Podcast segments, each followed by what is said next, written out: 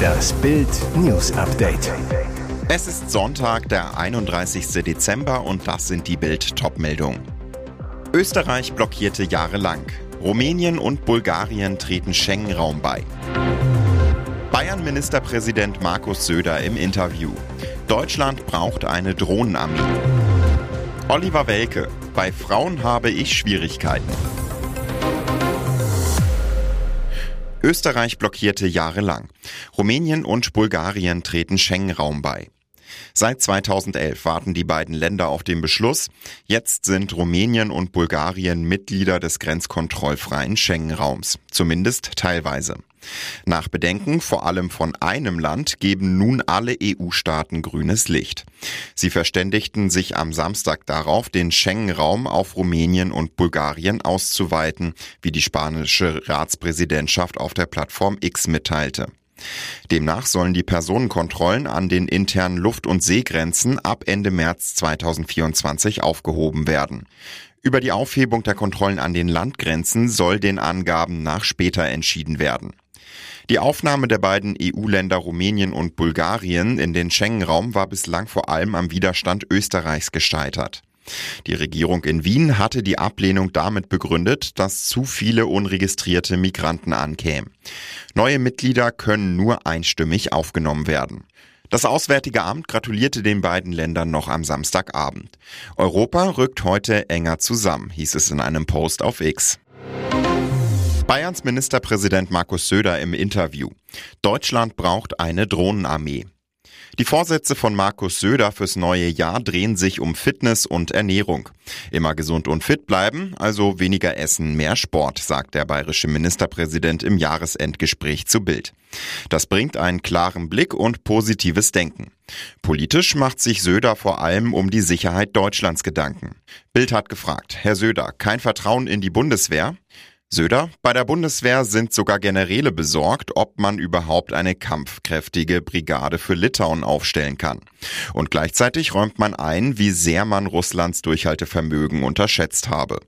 Klar ist, sollte Russland in der Ukraine gewinnen und sich die USA aus Europa zurückziehen, wird es ernst für uns. Daher müssen wir die Bundeswehr endlich massiv stärken. Deutschland steht vor einer Generationenaufgabe. Es braucht einen Masterplan zur Landesverteidigung für die nächsten zehn Jahre. Die Bundeswehr soll nach Aussage von Verteidigungsminister Pistorius in wenigen Jahren kriegsfähig sein. Wie soll das funktionieren? Söder, wir müssen unser Land zu 100 Prozent verteidigungsfähig machen.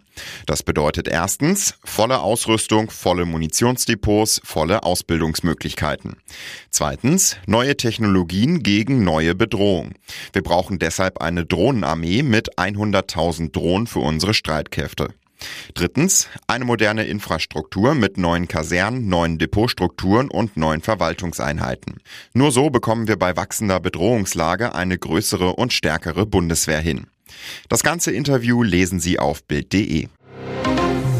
Mindestens sechs Menschen verletzt. LKW kracht in vollbesetzten Linienbus. Hamburg. Am Samstagabend kam es gegen 19 Uhr zu einem schweren Unfall zwischen einem Linienbus und einem LKW. In der Ausschlägerallee an der Kreuzung Ring 2 im Hamburger Stadtteil Rotenburgsort soll ein mit Fahrgästen besetzter Bus beim Abbiegen in Richtung Tiefstarker Brücke von einem mit Leergut beladenen LKW seitlich gerammt worden sein. Dabei riss die Seite des Busses auf, Scheiben zersplitterten. Mindestens sechs Menschen seien dabei verletzt und in Krankenhäuser gebracht worden. Der LKW wurde durch die Kollision an der Fahrerkabine erheblich beschädigt, der Fahrer blieb aber nach den ersten Erkenntnissen unverletzt. Die Feuerwehr sowie der Rettungsdienst waren mit einem Großaufgebot an der Unglücksstelle. Wer Schuld an dem Unfall hat, ist noch ungeklärt.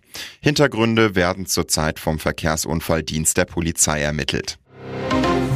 Oliver Welke. Bei Frauen habe ich Schwierigkeiten. Mehr als 20 Jahre begeisterte Oliver Welke als Sportmoderator. Und seit fast 20 Jahren bringt er mit Sendungen wie der Heute Show die Zuschauer zum Lachen. In der neuen Ausgabe von Klein gegen Groß musste er nun zeigen, ob er auch fünf Jahre nach dem Ausstieg beim Sport noch fit in dem Bereich ist. In der Show von Kai Pflaume stellt er sich seinem 13-jährigen Herausforderer Lukas. Der ist überzeugt, 50 Sportreporter besser an ihrer Stimme zu erkennen als Profi Welke. Anfangs dachte ich noch, dass das ja ganz einfach ist, weil ich in mehr als 20 Jahren als Fußballmoderator viele von Ihnen auch kennengelernt oder anmoderiert habe, sagt Welke zu Bild. Aber wenn man sich im Trainingslager hintereinander die Stimmen anhört, merkt man erst, wie ähnlich manche doch klingen.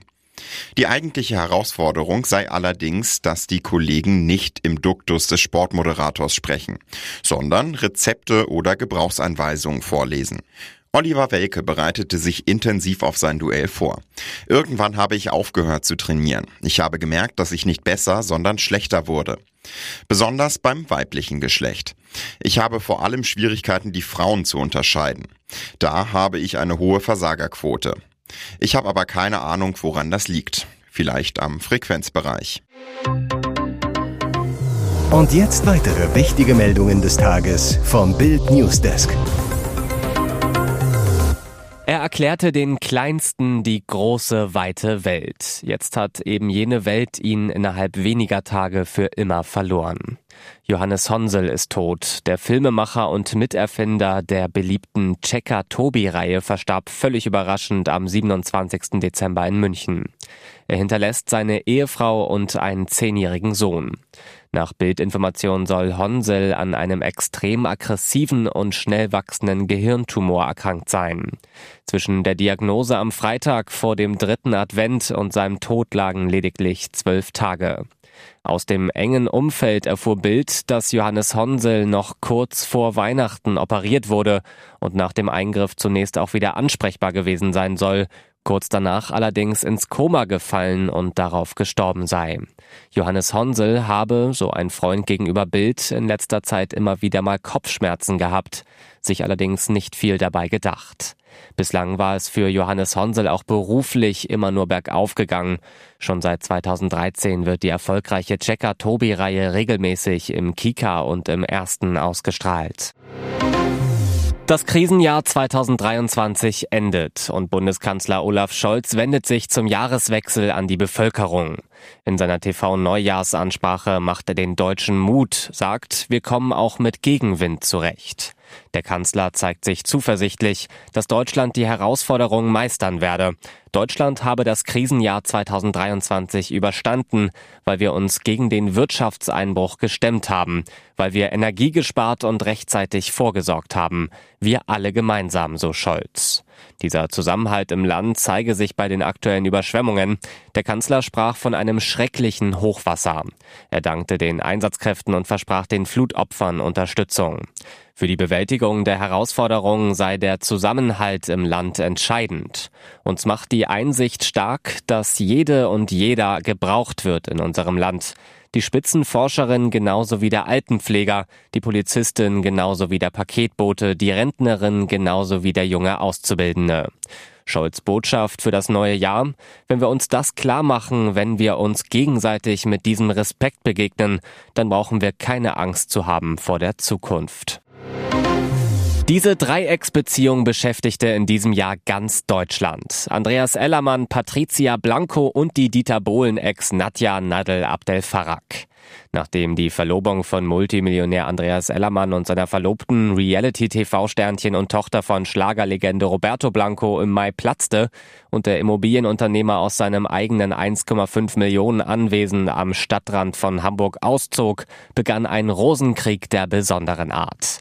Nadel, die sich bereits ein Jahr lang aus der Öffentlichkeit zurückgezogen hatte, nahm Kontakt zu Ellermann auf. Es entwickelte sich eine Freundschaft, er gab ihr neuen Lebensmut. In einem Interview mit T-Online sagte er, wir haben Nadja dann in einem sehr verhungerten, erbärmlichen Zustand vorgefunden. Und da war mir klar, der muss man helfen. Sie hat quasi nach Hilfe gelächzt und musste erstmal wieder zu Kräften kommen. Ellermann zu Bild. Ich möchte Nadja zurück ins Leben holen, ihr eine Perspektive geben. Ich werde ihr auch wieder Auftritte besorgen. Doch das passte der Blanco, die den beiden eine Affäre unterstellte, so gar nicht. Es kam zur Trennung, Ellermann zog aus. Nadel half er weiter bei einem Neustart, gab ihr einen Job als Schlagersängerin. Inzwischen ist Ellermann mit der dänischen Unternehmerin Ilka liiert. Der Streit mit Patricia Blanco soll vom Tisch sein und er blickt mit Zuversicht aufs neue Jahr. Den ganzen Artikel lesen Sie auf Bild.de. Das 16-jährige Wunderkind Luke Littler erreicht bei der WM das Viertelfinale. Der Engländer schlägt Dartslegende Raymond van Barneveld in einem packenden Spiel mit 4 zu 1. Früher war der große Van Barneveld Littlers Idol. Vor dem Match wurden Videoaufnahmen veröffentlicht, wie er den fünfmaligen Weltmeister als Kleinkind nachahmte. Littler warf auf eine niedrige Scheibe und jubelte wie sein Idol. Nun kam es zum großen Duell auf der Bühne im Alley Pally. Littler legte los wie die Feuerwehr, holte sich die ersten drei Sätze. Barney konnte sich erst im vierten Satz durchsetzen, als der 16-Jährige zum ersten Mal ein paar Pfeile daneben semmelte. Im fünften Satz blieb dann aber Littler cool und ließ sich das Ding nicht mehr nehmen. Seine Statistiken sind überragend. Im Schnitt erzielte er 105 Punkte, von Barnefeld 99. Littler trifft zudem 50 Prozent seiner Doppelversuche, bockstark. Am 1. Januar steht dann das Viertelfinalduell gegen Brandon Dolan an.